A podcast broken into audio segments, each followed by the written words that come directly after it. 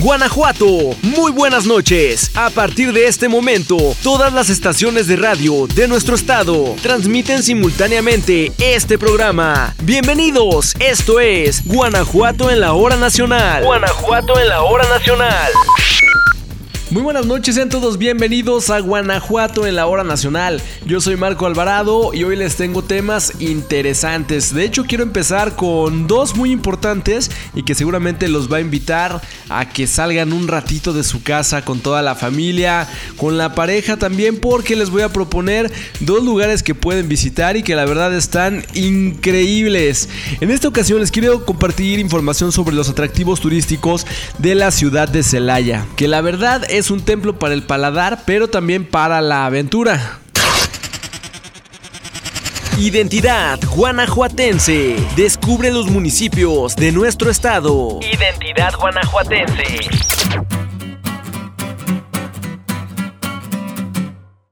Es por eso que los invito a que sucumbamos entonces a la tentación de las delicias que aquí se ofrecen.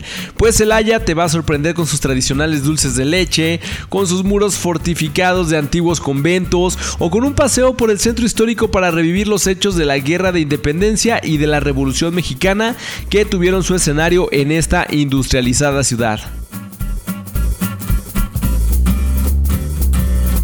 Y por supuesto que pensamos también en las parejas, ya que se ofrece un atractivo turístico denominado Amor Extremo en Celaya. Este ofrece actividades llenas de adrenalina como hacer rapel en una pared natural de 33 metros y un recorrido a una cima cubierta de flora de la región con vistas hermosas que podrán postear en sus redes sociales. Después del descenso, una deliciosa comida tradicional preparada por una cocinera de la comunidad los espera en un picnic romántico bajo la sombra de un capulín. ¿Qué les parece? Está increíble, ¿a poco no? Súper romántico y divertido. Y sin duda, una excelente opción para salir de la rutina en pareja. Además el itinerario está increíble. Para empezar, se da una recepción a los visitantes en el centro de los Capulines, que es un espacio ideal para el ecoturismo donde se da una explicación del recorrido.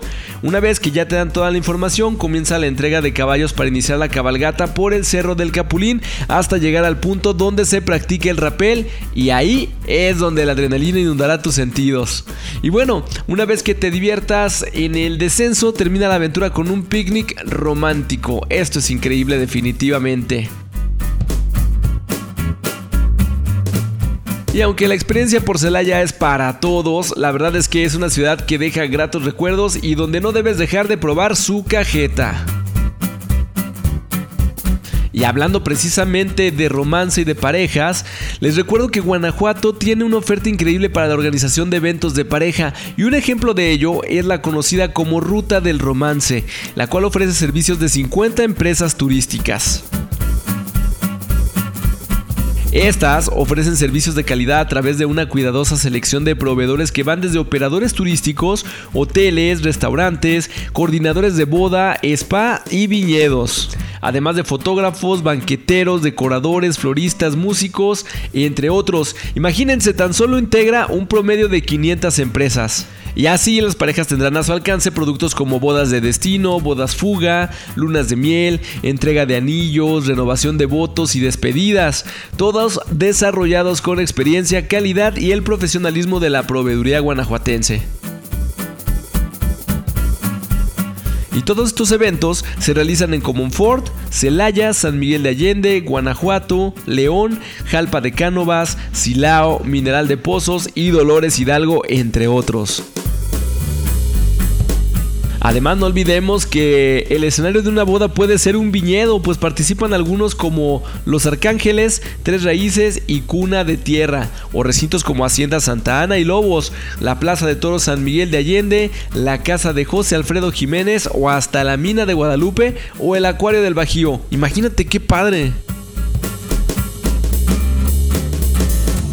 Y para cerrar la reunión en pareja con broche de oro, ir a un spa a relajarse en medio del amor es lo mejor que pueden encontrar, ya que también se oferta la visita a spas como el Donatella, Arandar Fisio y Spa y Spa Caliche. Así que ya tienen ahí toda la información y si quieren checar todo lo que pueden hacer hay que ingresar a la página www.rutadelromance.mx. Ahí lo tienen y así es como iniciamos Guanajuato en la hora nacional. Ya viene Charito Morales, viene Hugo Aldair, Pablo Buzo también. En fin, nos acompañan del archivo histórico del Ejecutivo y hoy tenemos un programa de primera. Bienvenidos, yo soy Marco Alvarado, no le cambien. No te despegues de nosotros. Sigue escuchando Guanajuato en la hora nacional.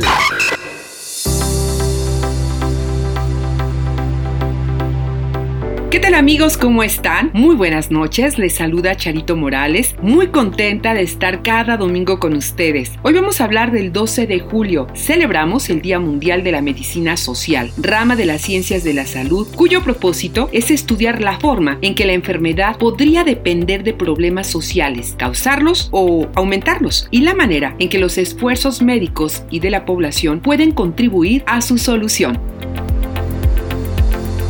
El término de medicina social tiene los siguientes principios. La salud es un asunto de interés social. Las condiciones sociales y económicas impactan profundamente en la salud, enfermedad y en la práctica médica. Y finalmente, la población debe promover la salud a través de medios sociales e individuales. Se considera su fundador el alemán Rudolf Virchow, quien en el siglo XIX consideró que la medicina es una ciencia social y mientras laboraba en el Hospital Real de la Caridad en Berlín, identificó que los factores como la pobreza, la falta de educación y de democracia fueron elementos claves para el desarrollo de un brote de tifus en Prusia. Imagínense. De ahí se incorporaron al ámbito médico las dimensiones biológicas, ambientales, sociales y culturales como elementos determinantes de la calidad de vida y el bienestar de las personas. Además, se evidenció que tanto la salud como la enfermedad son un fenómeno biográfico universal y que están relacionados en tiempo y espacio.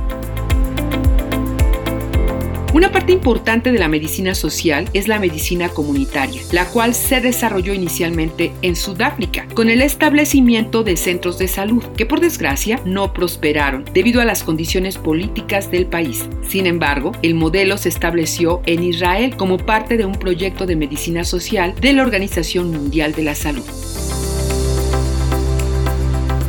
Por otro lado, cabe mencionar que en Argentina este día se recuerda el nacimiento del doctor René Favaloro, quien precisó que todos los pacientes son iguales y se brinda un homenaje a los médicos que entienden a la medicina desde sus aspectos sociales. El doctor Favaloro revolucionó el campo de la cirugía cardiovascular y se dedicó a fomentar la investigación y la docencia, así como a salvar a miles de personas gracias al desarrollo del bypass coronario, con el uso de injertos de la vena safena, es decir, la que se encuentra en la parte posterior de la pierna, pero también estuvo muy comprometido con los derechos humanos y con la medicina social hasta el último momento.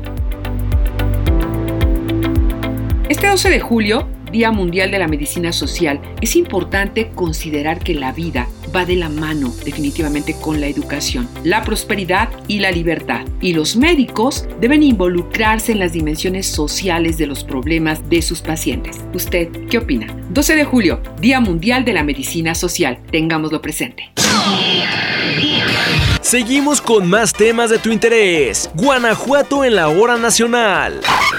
¿Qué tal? Soy Pablo Buzo Muñoz. Muy buenas noches, amigas y amigos de Guanajuato en la hora nacional. En este año tan importante para nuestro estado, donde el Poder Legislativo local celebra 200 años de iniciar funciones, recordaremos a uno de los personajes que pasara a la posteridad por ser el promotor del establecimiento del primer imperio mexicano, concluyendo su ejercicio político de manera trágica y que hoy en día sigue generando discusiones en torno al verdadero papel que Iturbide tiene en la historia de México. La tarea para reorganizar un vasto territorio y con autoridades que aún no definían claramente una postura política parecía compleja y no se podía permitir que la anarquía se mantuviera, dado que fue uno de los males que al inicio de la guerra de independencia llevó a pasar por serias dificultades este movimiento. El día 28 de septiembre de 1821 se instaló la Junta Provisional Gubernativa, la cual se sustentaba en que ésta asumiría la autoridad política de la Nobel Nación y que concluiría sus funciones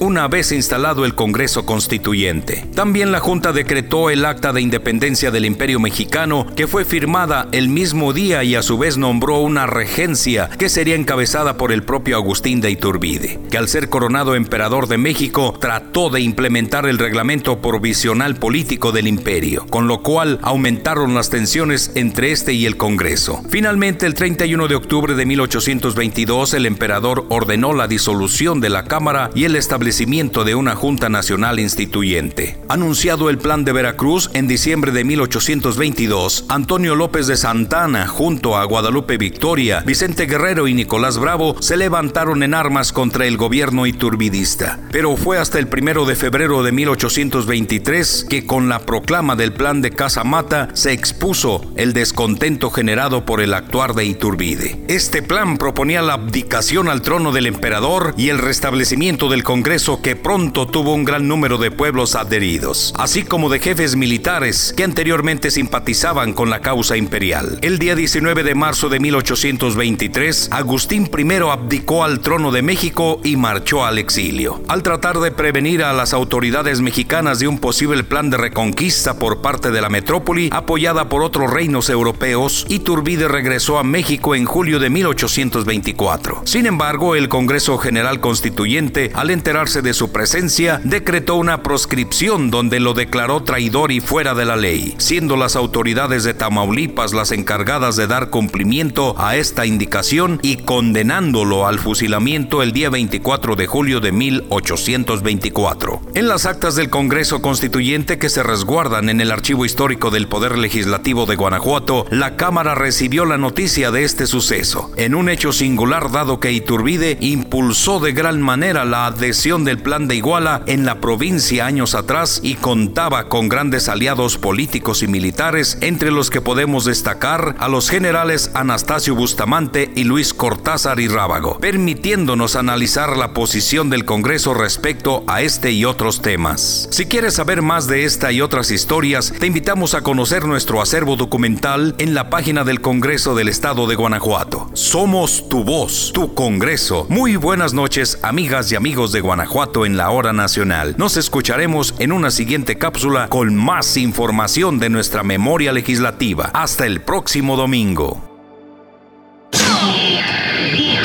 Todo el estado de Guanajuato, reunido en una misma sintonía. Guanajuato en la hora nacional.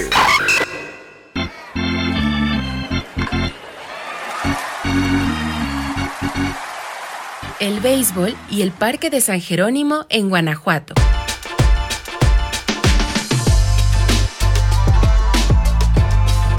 El deporte es una actividad que nos beneficia en múltiples aspectos, ya sea en la salud, para mantener nuestro cuerpo en excelente estado, en el estado de ánimo, pues liberamos endorfinas que son llamadas las hormonas de la felicidad y también es una excelente alternativa para liberar el estrés, combatir la depresión, elevar la autoestima y mejorar nuestra calidad de sueño. Nuestros abuelos y bisabuelos lo sabían y por ello procuraban practicar algún deporte que fuera acorde a sus intereses. Hablar del deporte en Guanajuato es mencionar algunos episodios de su historia en los que se implementó alguna de sus variantes o que se luchó por crear espacios para la recreación y el esparcimiento de la población. Durante las primeras décadas del siglo XX, en Guanajuato, el deporte era practicado en varios lugares. Existió el Club Deportivo Guanajuato y se jugó béisbol, fútbol y junior. Sin embargo, es posible que no existieran instalaciones apropiadas para ello y que quizás se improvisara en cañadas, descampados o en áreas que habían pertenecido a alguna hacienda u otra propiedad. Uno de los deportes que gozó de rápida popularidad desde entonces fue el béisbol, más conocido como el rey de los deportes. Las crónicas señalan que este fue introducido por los norteamericanos que residían en la ciudad debido a la industria minera y quienes lo practicaron por primera vez el 4 de julio de 1909 en un equipo llamado Guanajuato Athletic y que se enfrentó al Junior Club, perteneciente de la capital de la República. El lugar donde se llevó a cabo había sido parte de la hacienda de beneficio de San Jerónimo, próxima al barrio de Pastita. Otras fuentes señalan que el 21 de agosto de 1909 se fundó formalmente este deporte en Guanajuato, aunque fue hasta la administración del gobernador José Aguilar y Maya que se remodeló completamente el lugar. En su informe, el mandatario señaló que se había construido el campo deportivo San Jerónimo, con una capacidad para 6.000 espectadores y que constaba este centro deportivo de servicio de enfermería, baños y vestidores, refresquería, taquillas y servicios sanitarios, así como con casa para velador. El costo de la obra ascendió a 790 mil pesos.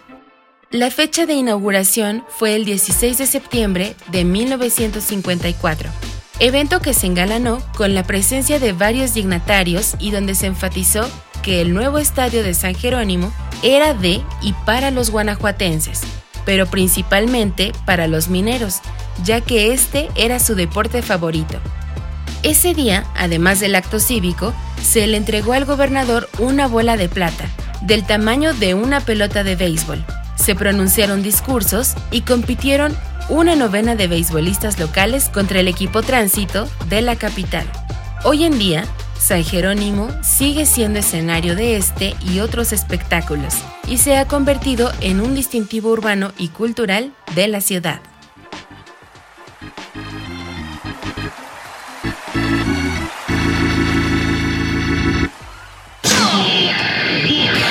No te despegues de nosotros. Sigue escuchando Guanajuato en la hora nacional.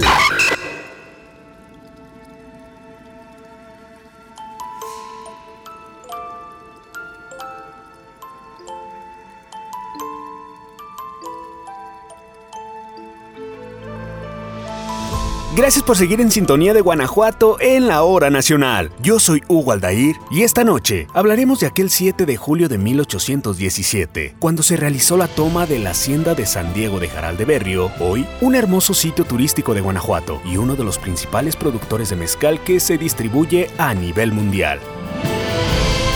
Ubicada en el noreste de San Felipe, por la carretera San Luis Potosí, San Diego de Jaral de Berrio, se constituye como una de las haciendas más grandes, antiguas e históricas de nuestro país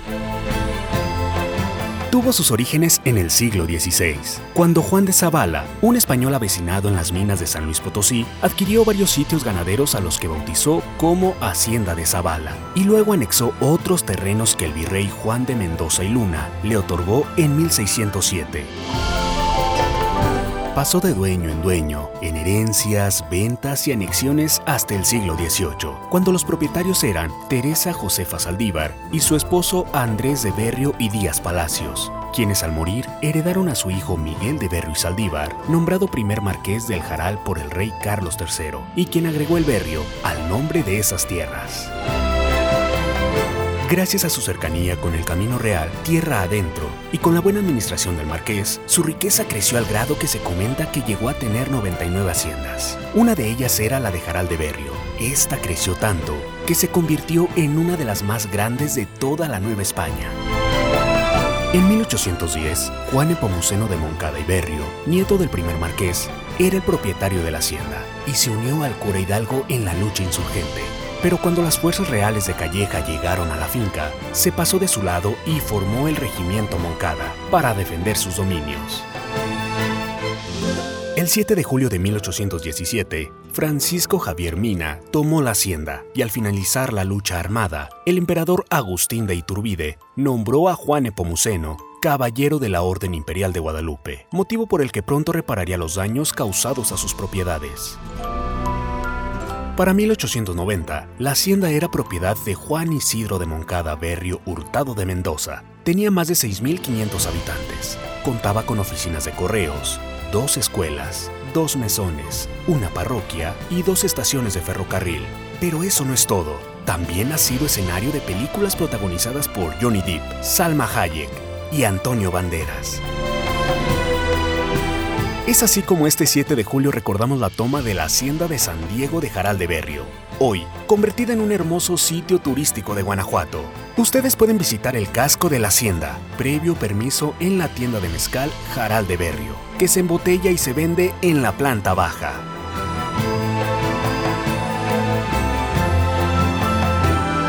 Yo soy Hugo Aldair y no le cambies porque tenemos más temas de gran interés aquí en su programa Guanajuato en la Hora Nacional. Seguimos con más.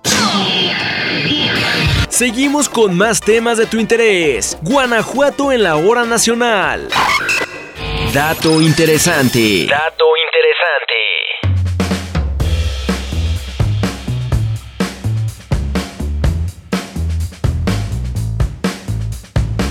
Qué alegría que continúen en sintonía con Guanajuato en la hora nacional. 7 de julio, Día Mundial del Cacao.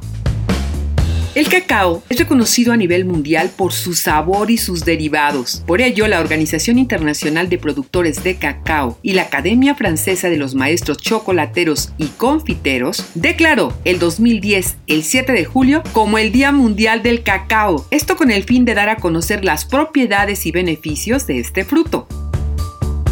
Se ha comprobado, déjeme platicarle, que los componentes del chocolate tienen un poder antioxidante natural que ayuda a prevenir diversas enfermedades, entre ellas cardiovasculares y cerebrovasculares, del sistema nervioso como el Alzheimer y el Parkinson, algunos tipos de cáncer y puede consumirse a cualquier edad. Eso es fantástico.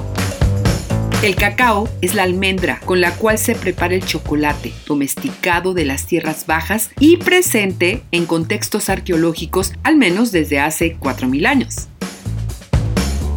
Se le llama bebida de dioses, ¿lo habías escuchado? Pero también se emplea como bálsamo, ofrenda, tributo, moneda, alimento energético, poderoso artículo de intercambio, objeto ritual, símbolo de fertilidad, pócima provocadora de pasiones, emblema de poder y prestigio social. No se conoce exactamente el origen del cacao. Algunos dicen que fue en Ecuador, bajo el imperio de los incas, y otros que fue en la península de Yucatán, con la cultura maya. Lo que sí sabemos es que durante la época prehispánica se denominaba cacahuatl, término que viene del cagua, es decir, huevo, porque sus semillas tienen cierto parecido con los huevos de las aves. ¿Te has fijado? La palabra chocolate es un término mexica que significa aguada de cacao. Esta bebida se hizo con la leche hasta la llegada de los españoles porque ellos trajeron las vacas a nuestro continente. El cacao se usa para muchas cosas. La más conocida es la producción del chocolate, pero también se emplea para la elaboración de aromatizantes y perfumes porque contiene una gran cantidad de grasa conocida como manteca de cacao que mantiene su olor por largos periodos. Aunque se afirma que el cacao es originario de México, solo tres estados lo cultivan, Tabasco, Chiapas y Oaxaca. De ellos, Tabasco contribuye con 70% de la generación en el país. La producción anual en México es de casi 50 mil toneladas. ¿Se imagina usted esa cantidad? Algo así como 50 millones de kilogramos de cacao anuales. Este 7 de julio, Día Mundial del Cacao, les recordamos combinar adecuadamente el consumo de frutas y verduras, beber mucha agua y realizar ejercicio. Esto es súper importante, pero sin privarnos del placer de comer un buen chocolate. Una porción frecuente es sin lugar a dudas un trocito de más salud. 7 de julio, Día Mundial del Cacao. Todo el estado de Guanajuato, reunido en una misma sintonía. Guanajuato en la hora nacional. Buenas noches amigos de Guanajuato en la hora nacional. Yo soy Eunice Ríos y me da mucho gusto saludarles un domingo más. En esta ocasión les voy a platicar sobre la rebelión en Mineral de Pozos, San Luis de la Paz, Guanajuato, que se llevó a cabo un 12 de junio. No cabe duda que Guanajuato ha sido cuna de grandes personajes a lo largo de su historia, hombres y mujeres que lucharon por sus ideales, que se opusieron a diferentes regímenes políticos y marcaron un parteaguas en la vida social de nuestra entidad y del país entero. De pequeños nos enseñaron las proezas de algunos de ellos y los reconocimos como héroes, pero hubo otros que también dieron su vida por defender la igualdad, la soberanía y nos dieron patria y libertad, aunque pocas veces son mencionados con motivo de que el 12 de junio de 1911 los habitantes de Mineral de Pozos, hoy San Luis de la Paz, fueron reprimidos por soldados federales tras un mitin popular, dejando un saldo de 14 muertos y 50 heridos. Hoy recordaremos a cinco personajes que participaron en la lucha armada con la esperanza de contar con mejores condiciones de trabajo, tener una sociedad más igualitaria y acabar con la opresión de las autoridades de esa época.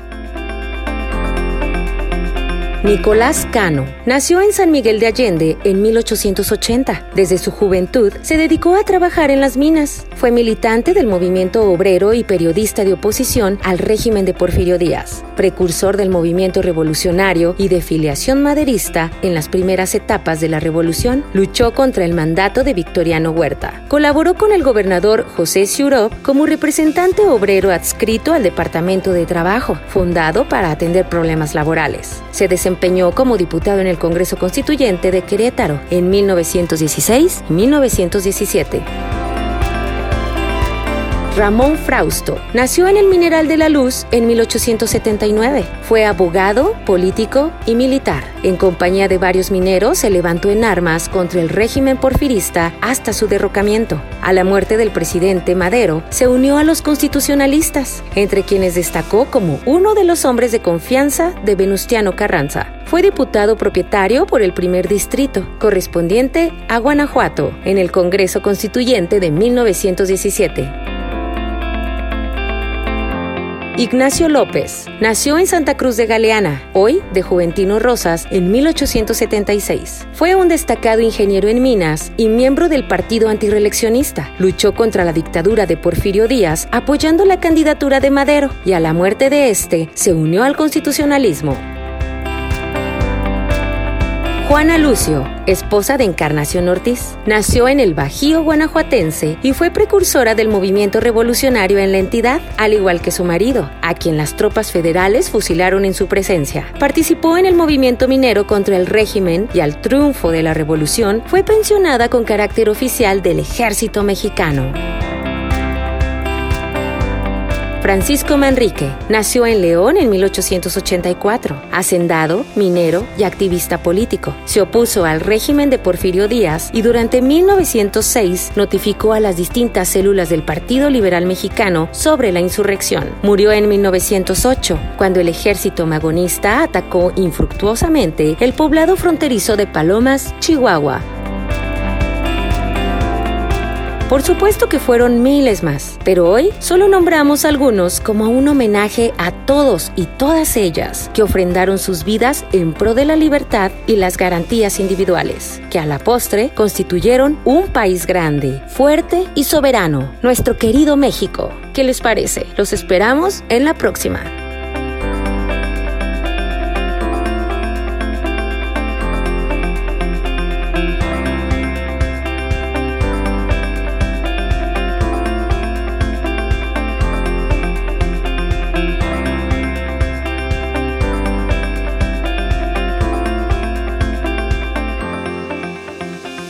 Estamos en la parte final de Guanajuato en la hora nacional. Soy Charito Morales. A nombre de todo el equipo, gracias, muchas gracias por sintonizarnos. Muy buena noche. Guanajuato en la hora nacional. Guanajuato en la hora nacional.